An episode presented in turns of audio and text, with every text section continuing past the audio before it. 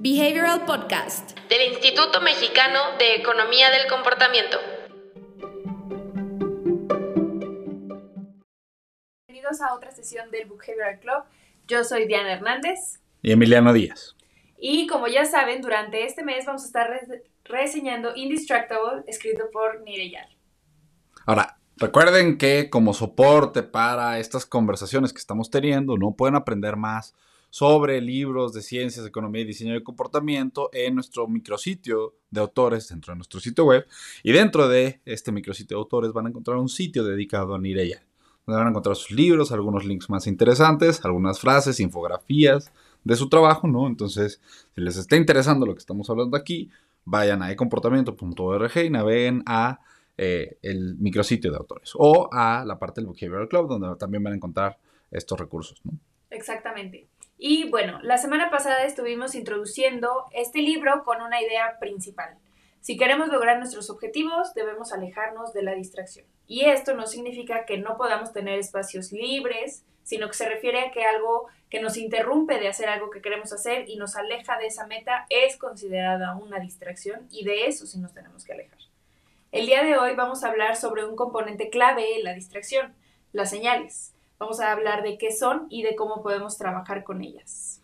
El tema de las señales es muy interesante porque es un tema central para el tema para el estudio de las ciencias del comportamiento, ¿no? Es decir, no es posible pensar en un comportamiento que no venga incitado por estímulos de contexto, que serían justamente estas señales, ¿no? Entonces, al ser un tema central, pues justamente vamos a hablar ahorita qué es lo que cubre Nireyal alrededor de este tema. ¿Qué nos puedes decir sobre eso, Diana?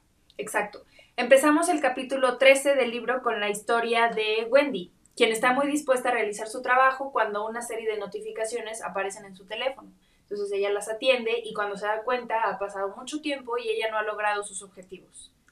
En un contexto en el que las aplicaciones están diseñadas para enviar notificaciones que nos inviten a consultarlas, es muy importante que consideremos a las señales, también conocidas como triggers, como herramientas que pueden ayudar a dar pie a una acción, pero que al mismo tiempo pueden llegar a entorpecer otras. Y no se trata de desactivar las notificaciones, por ejemplo, de nuestro teléfono, porque pueden ser, pueden ser recordatorios importantes para cosas pendientes, pero también debemos aprender a distinguirlas y a clasificarlas.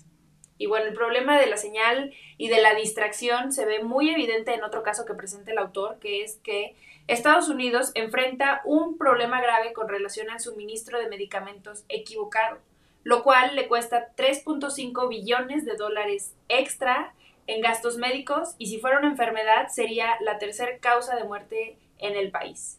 Entonces, este problema se investigó y se diagnosticó que era porque las enfermeras muchas veces se ven distraídas en el proceso y entonces eh, medican mal a los pacientes. Se solucionó pidiéndole a las mismas enfermeras que usaran chalecos color naranja para indicar que estaban concentradas en una tarea y que no podían ser interrumpidas. Cuatro meses después se logró un decremento de 47% en los errores de medicación, o sea, casi la mitad.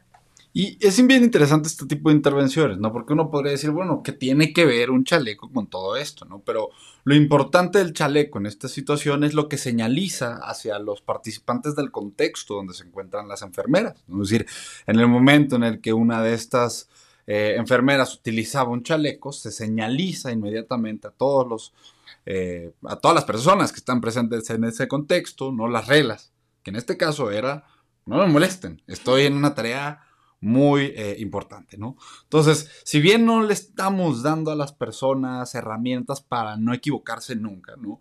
Lo que está facilitando este ejemplo, ¿no? Es una situación de contexto en donde evitas, por lo menos, una de las fuentes de la distracción. Si bien no vamos a atacar o no se atacan todas las fuentes de la distracción, ¿no? Es una manera de entender la importancia de bloquear señales, ¿no? Exactamente. ¿Y cómo podemos solucionar esto? ¿Qué es lo que nos dice Nireyal que deberíamos hacer?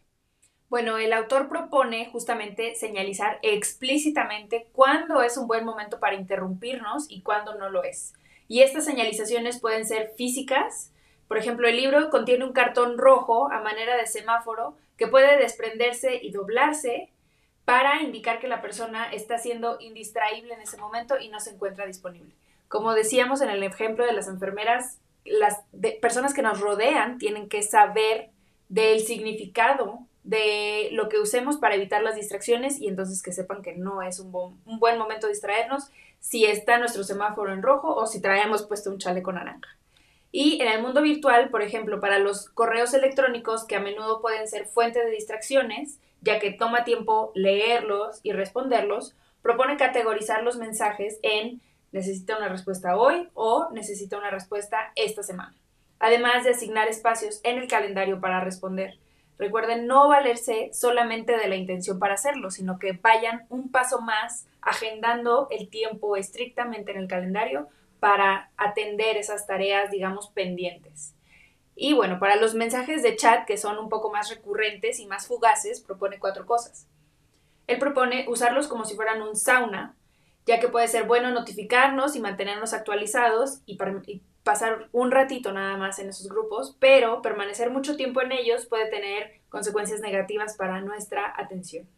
El segundo tip es agendar un espacio fijo para revisar los mensajes que hemos recibido, es decir, digamos en la mañana, a mediodía y por la tarde.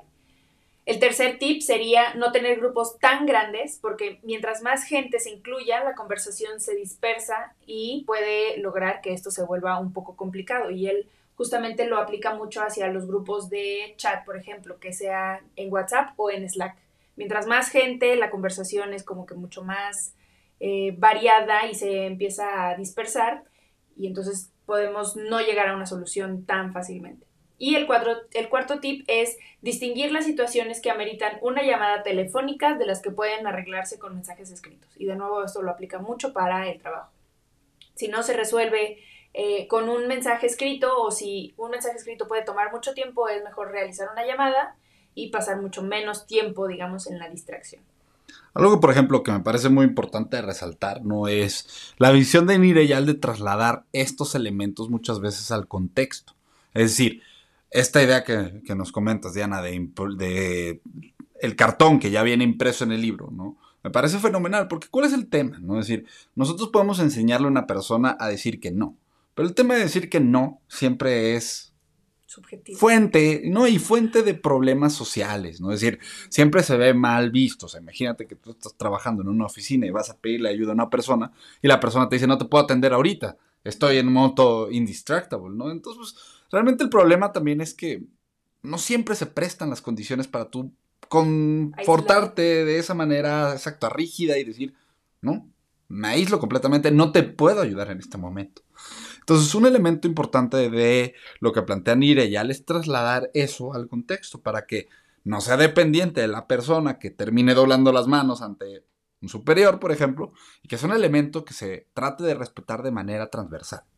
Entonces, eso también me parece importante mencionarlo, ¿no? Porque es otro elemento de comportamiento que si no consideramos eso al momento de desplegar una estrategia de este sentido, bueno, nosotros podemos ser o intentar ser lo más indistractable del mundo, ¿no? Pero si me va a dar pena o va a generar problemas sociales en mi interacción el estar diciendo, no, no te puedo atender, ¿no? Pues va a ser algo que no vamos a sostener en el tiempo, ¿no? Exactamente.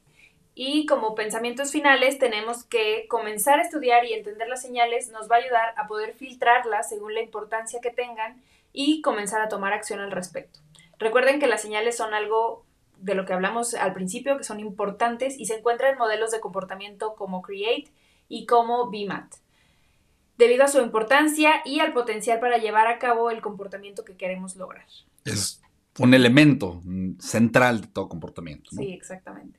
Y pues bueno, la siguiente sesión vamos a estar hablando sobre las últimas ideas más relevantes del libro, así que si quieren saber a qué se refieren estos últimos dos componentes de la indistracción y los tips que propone el autor, no se la pierdan. Nos vemos. Adiós.